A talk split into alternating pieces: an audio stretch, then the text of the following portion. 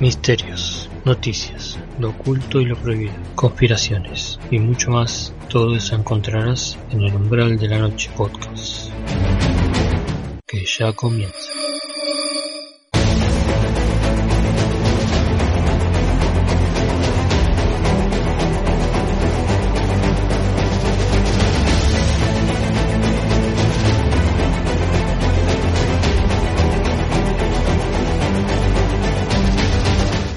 ¿Cómo están?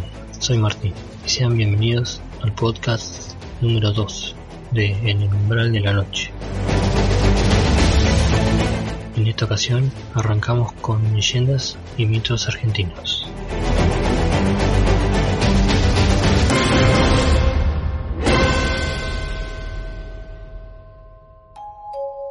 Comenzamos con la leyenda de la humita. La humita es una historia que suele contarse en el noroeste argentino.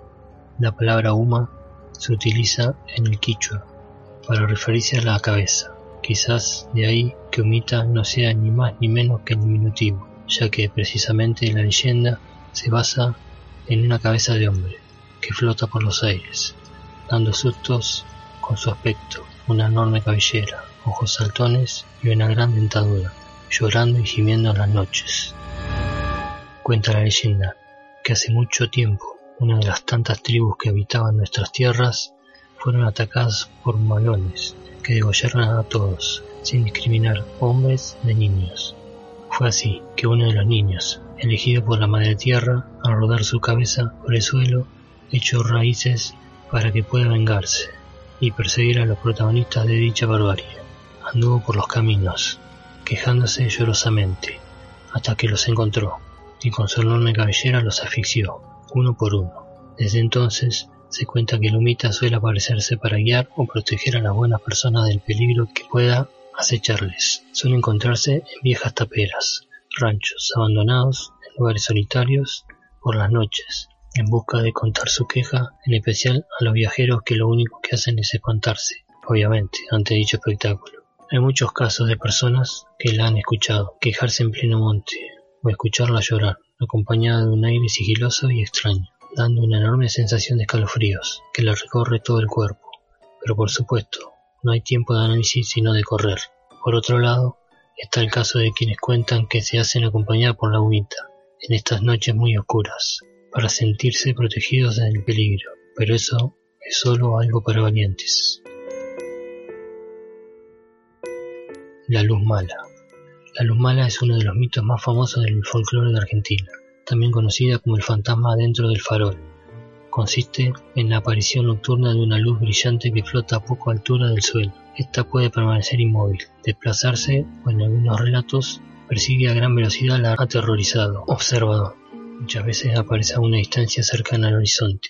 Estas manifestaciones son muy tímidas, ya que se identifica comúnmente a la luz mala como un alma en pena, el espíritu de un difunto que no recibió sepultura cristiana. Ante un encuentro, se recomienda popularmente decir una oración y luego morder la vaina del cuchillo. Como último recurso, se la debe enfrentar con un arma blanca, ya que las armas de fuego resultan inefectivas.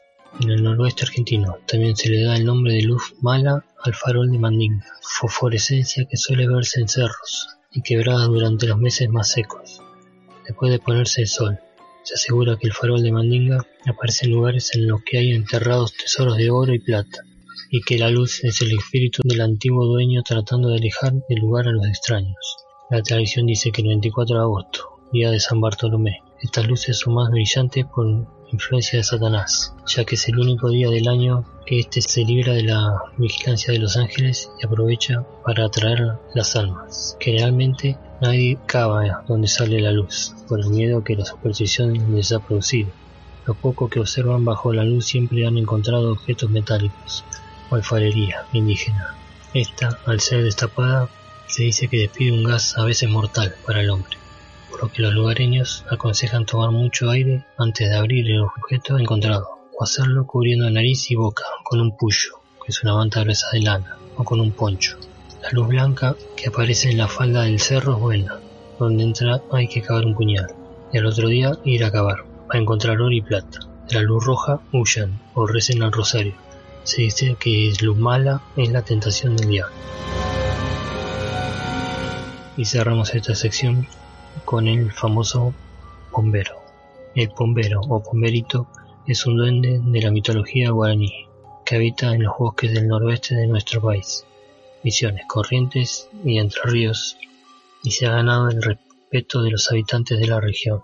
Su nombre en guaraní es Karaú que significa dueño del sol, y es el duende protector de la naturaleza, encargado de castigar aquello que daña los árboles o los animales. Tiene el aspecto de un viejo feo, alto, flaco y muy peludo, aunque algunos aseguran que es petizo y gordo. También puede ser travieso, malvado y hasta amigo del hombre, según como se lo trate. Se dice que para ganarse su amistad hay que dejarle ofrendas, por la noche como tabaco, miel o caña. Entonces se le puede pedir que cuide los cultivos y los animales y que traiga abundancia.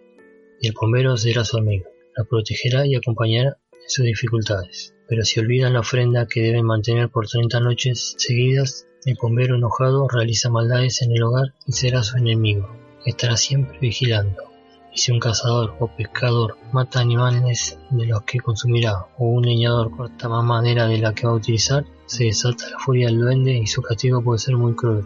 También protege a las aves y puede transformarse en árbol para tenerlas entre sus ramas y se comunica con ellas silbando. A este duende le gusta cazar niños y se dice que suele raptarlos y chuparles la sangre si los encuentra haciendo travesuras, sobre todo si lo está haciendo daño a algún animalito. Por eso, durante la hora de la siesta, los niños que no quieren dormir son advertidos por sus madres de que tienen que quedarse cerca de la casa, porque el bombero suele rondar a esas horas buscando niños. También le gustan las mujeres y se dice que ha llegado a raptarlas, violarlas y hasta dejarlas embarazadas. Castiga de esta manera a las esposas infieles y a los jóvenes que han crecido sin ser bautizadas. Sin embargo, puede ser un duende sensible y enamorarse de una mujer embarazada de una niña, acompañarla y protegerla. Es además muy travieso, gusta de abrir puertas y ventanas con violencia, tirar piedras o mover cosas, hacerse invisible solo para molestar a las personas. Se dice que nunca debe pronunciarse su nombre en voz alta, burlarse de él o silbar durante la noche porque esto también lo enfurece y con un solo roce de sus manos peludas pueden producir mudez, temblores o confusión. El primer día de octubre suele bajar al pueblo con su sombrero de paja y un rebenque para azotar a quienes no coman en su honor.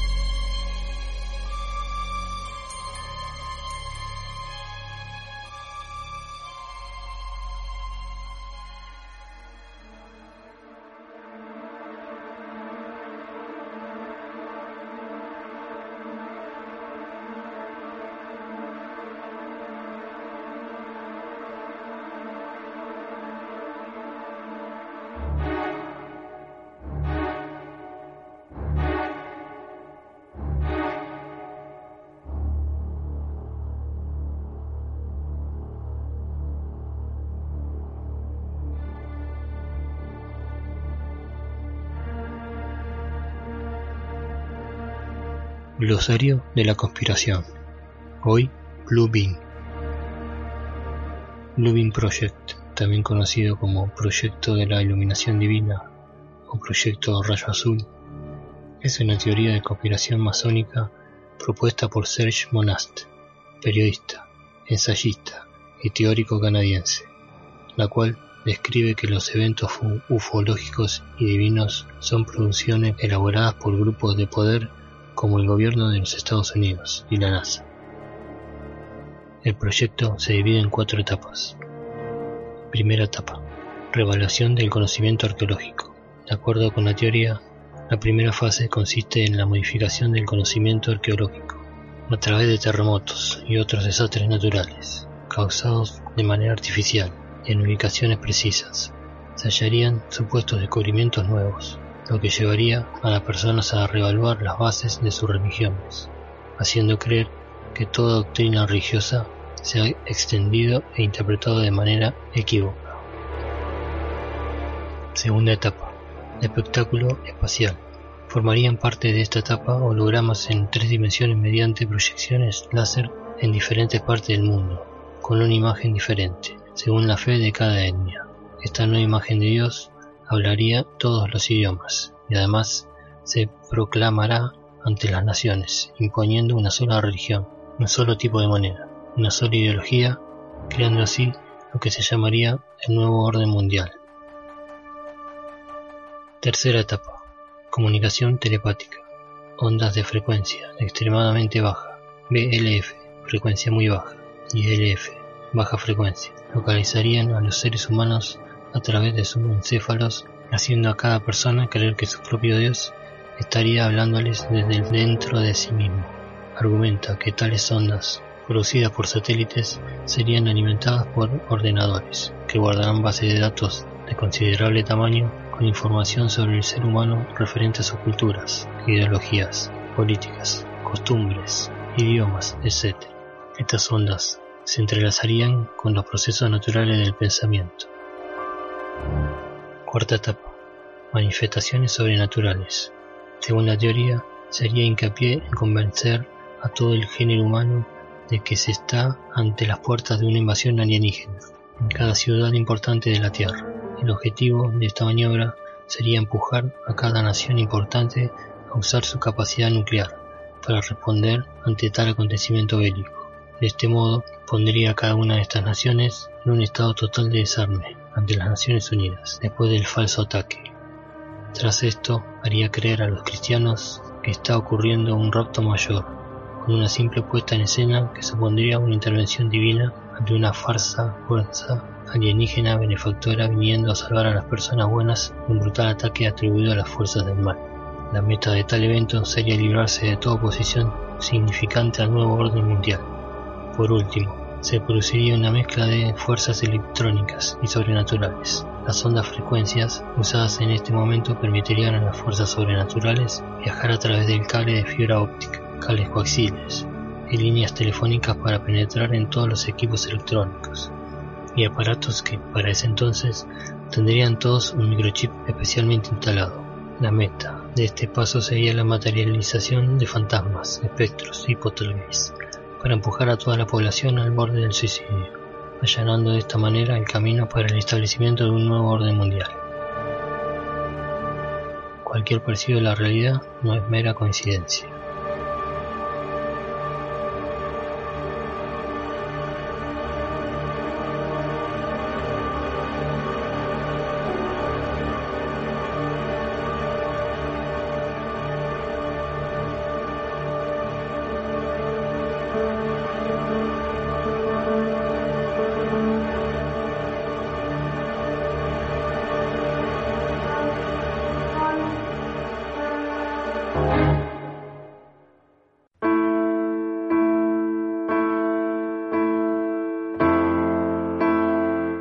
Hola, soy Griselda Rostán, mi hija es María Sola Reche. Y hace un par de años que estamos teniendo vivencia y vemos imágenes. Ella empezó primero a ver imágenes en su habitación y luces, lucecitas de todos colores. Y después yo hace un año más o menos empecé también a ver figuras, veo rostros, solo rostros bien bien tal cual fuera de, de, verdad, no son rostros desfigurados, son rostros tal cuales, bien iluminados y lindos como de las personas mismas. Y bueno, a veces hay noches que veo eso, hay otras noches que veo tipo escarabajos, si estoy mirando para la pared veo eso. Y de ahí se van esfumando, se van desapareciendo de a poquito, como que se van corriendo.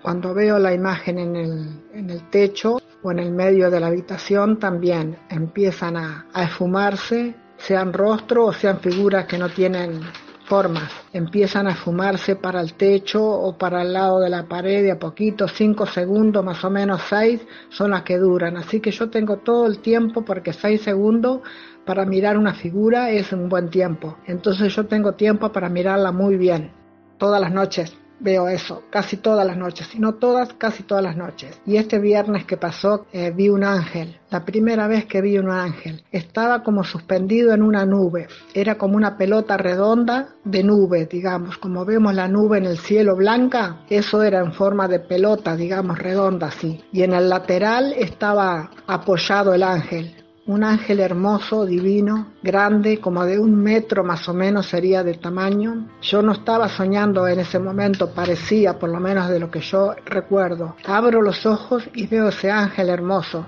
blanco, con tipo alas para atrás, todo vestido de blanco, largo, como con una cola blanca también, como si fuera que para atrás tenía una colita blanca. Tenía ojos oscuritos, ojitos chicos, oscuros. Estuve ahí cinco o seis segundos suspendido y se fue yendo también. Yo quedé muy feliz, muy, muy asombrada de lo que había visto porque mi hija vio un ángel una vez también. Pero bueno, yo no, no, no había visto, ni pensé que se me iba a presentar un ángel, no, no, quedé muy, muy asombrada, muy, muy en paz, muy tranquila, y me duró la felicidad y me sigue durando todavía.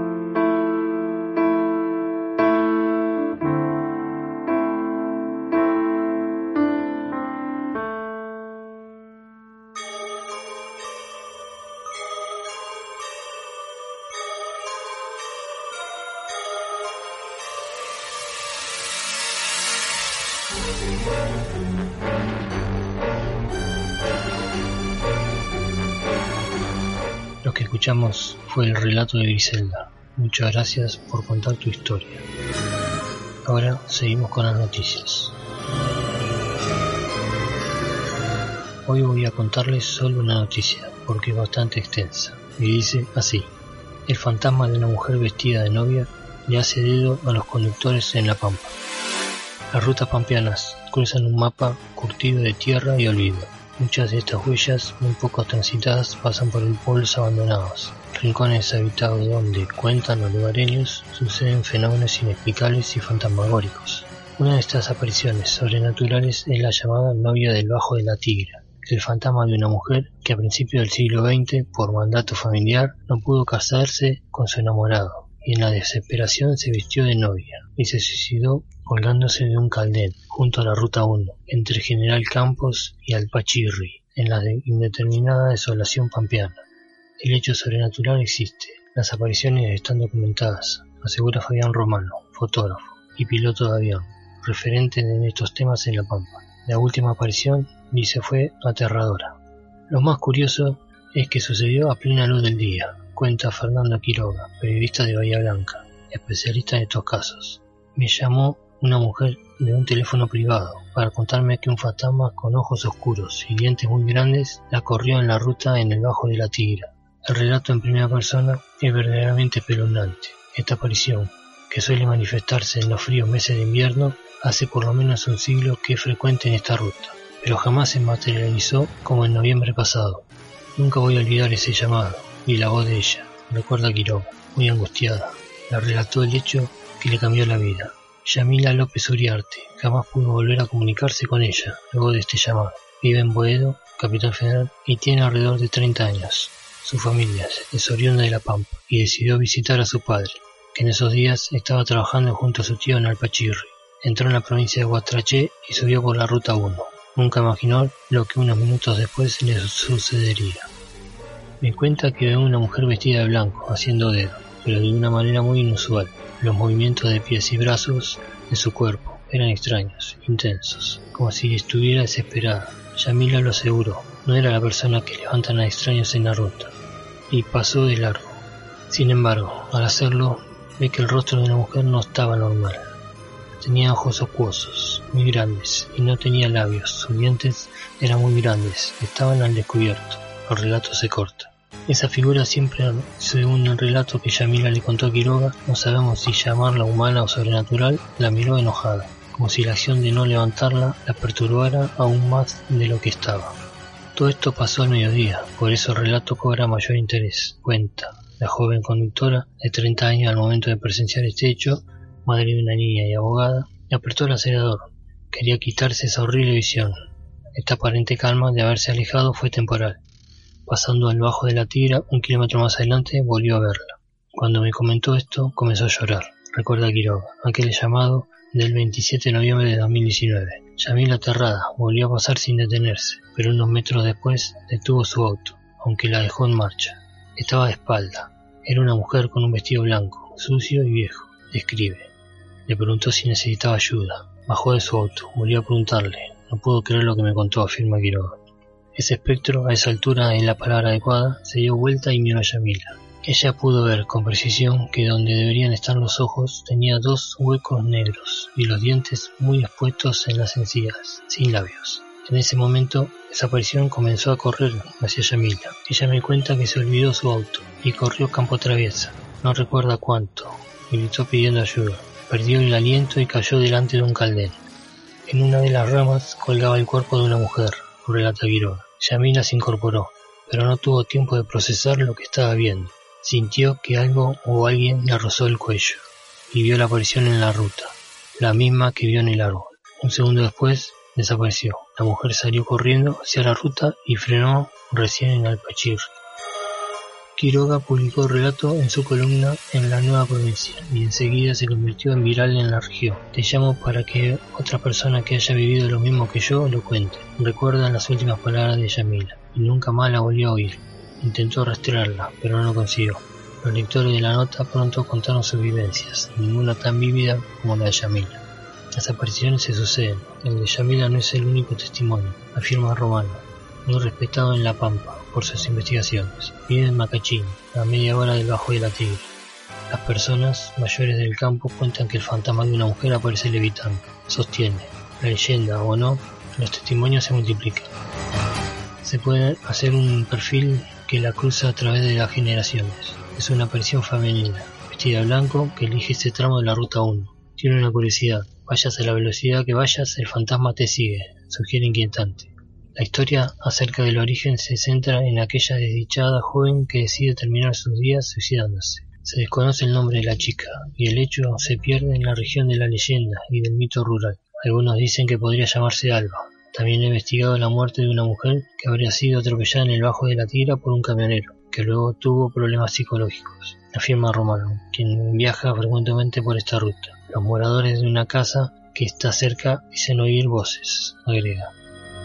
Sin dudas, el crudo relato que Yamila le contó al periodista bahiense causó terror en la región. El diario La Arena de La Pampa, uno de los más importantes de la provincia, debió salir a desmentir el hecho porque los habitantes del Pachirri y Guatraché tenían miedo de transitar la ruta. Lo cierto es que la curva del Bajo de la Tira, la muerte atrae víctimas. En agosto del 2007, junio del 2017 y mayo del 2019, para nombrar los casos más resonantes, conductores perdieron la vida allí. No se trata de creer o no. Algo sobrenatural y fantasmagórico sucede en esa curva, concluye Román.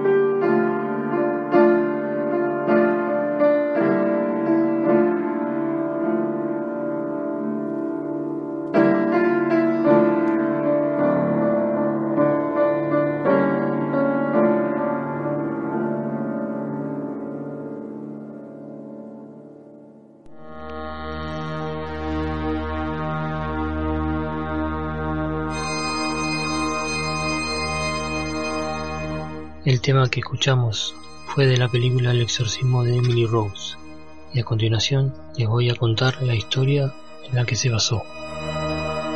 En 1969, con 17 años de edad, Annalise comenzó a padecer extraños ataques y se creía que podía tener epilepsia.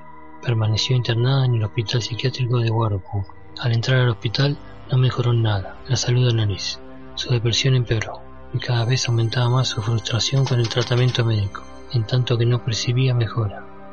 El tratamiento médico a largo plazo no dio resultado. Su estado, incluyendo la depresión, empeoró. Habiendo centrado su vida alrededor de una fe católica devota, Annalise empezó a manifestar una condición de posesión demoníaca, intolerancia a los objetos y espacios consagrados, como un crucifijo, e imágenes de la Virgen entre otros. En junio de 1970, Annalise fue internada de nuevo en el hospital psiquiátrico, donde le fue prescrita medicación contra las convulsiones por primera vez, que nunca dio un alivio inmediato a sus síntomas. Continuó hablando de lo que llamaban las caras malignas, que veía varias veces al día mientras rezaba. Annalise se acabó convenciendo de que la medicina convencional no la podía ayudar. Completamente convencida de que su enfermedad tenía un origen espiritual, pidió a la iglesia local dos veces que se le practicara un exorcismo y fue rechazada. Ese mismo mes se le prescribió otra medicina que se usaba en el tratamiento de distintas psicosis, incluyendo la esquizofrenia y la conducta desviada, pero solo empeoró su estado. En 1973 abandonó el tratamiento de esquizofrenia y los padres acudieron a la parroquia local solicitando a los religiosos que su hija fuera sometida a un exorcismo. Al principio todos ellos la rechazaron, ya que la doctrina de la iglesia con respecto a estas prácticas es muy estricta. Poco después, el párroco Luis Alt, considerado un respetado experto en la materia, creyó aprobar que Annalise reunía las condiciones suficientes para considerarse poseída y consiguió el permiso de las autoridades eclesiásticas para realizar un exorcismo siguiendo el ritual. Durante las sesiones, Annalise manifestó estar poseída por cinco demonios diferentes. Lucifer, Caín, Judas Iscariote, Nerón, Hitler y un sacerdote corrupto del siglo XVI de apellido Fleischmann. Estos dos últimos fueron sustituidos por Belial y Legión en la película. Antes de eso, se había destrozado las rodillas en ataques de genuflexión convulsiva. 600 al día. Se escondía debajo de la mesa, ladrando como un perro, durante un par de días. Comía arañas, carbón y le arrancó la cabeza un mordisco a un pájaro muerto. Lamía su propia orina del suelo y podía oírsele a través de la pared gritando durante horas. El exorcismo se prolongó durante un año. En la primavera de 1976, Annalise sufría neumonía y anemia. Gradualmente debilitada y agotada hasta la fiebre, murió el primero de julio a los 23 años. La autopsia atribuyó el fallecimiento a la desnutrición y deshidratación. Los padres de Annalise, Anna y Joseph fueron llevados a juicio por el asesinato de su hija, junto a los dos curas que realizaron el exorcismo. Todos fueron declarados culpables de homicidio por negligencia al permitir que llegara la desnutrición y se le condenó a seis meses de cárcel, sustituidos por una fianza y tres años de libertad condicional. Este hecho inspiró las películas El exorcismo de Emily Rose 2005 y Requiem, El exorcismo de Micaela 2006. Y hasta acá llegamos con este segundo podcast. Si te gusta lo paranormal y todo lo referente, puedes visitar al foro de Argentina Paranormal, que desde el 2005 te trae todo lo relacionado al tema, en www.paranormal.com.ar. Puedes dejar tu comentario o historia paranormal en en el umbral de la noche gmail.com. Lo puedes escuchar también en Spotify e. Y para terminar, escucharemos un audio de Annalise cuando le realizaron el exorcismo. Hasta la próxima.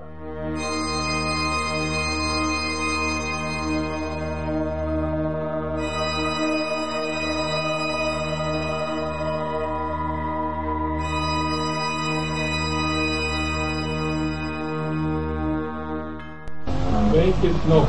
Das sag ich Ihnen nicht. Im Namen Jesu Nein!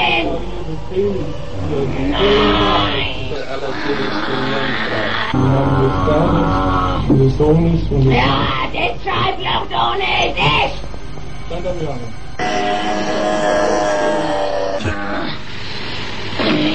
Ja, das ist Familie. Ihr könnt gar nicht machen. Scheiß durch, was die da umschlagen. Ich seh's nicht. Nein, nein. Sie Drecksau, Sie Pfeffel!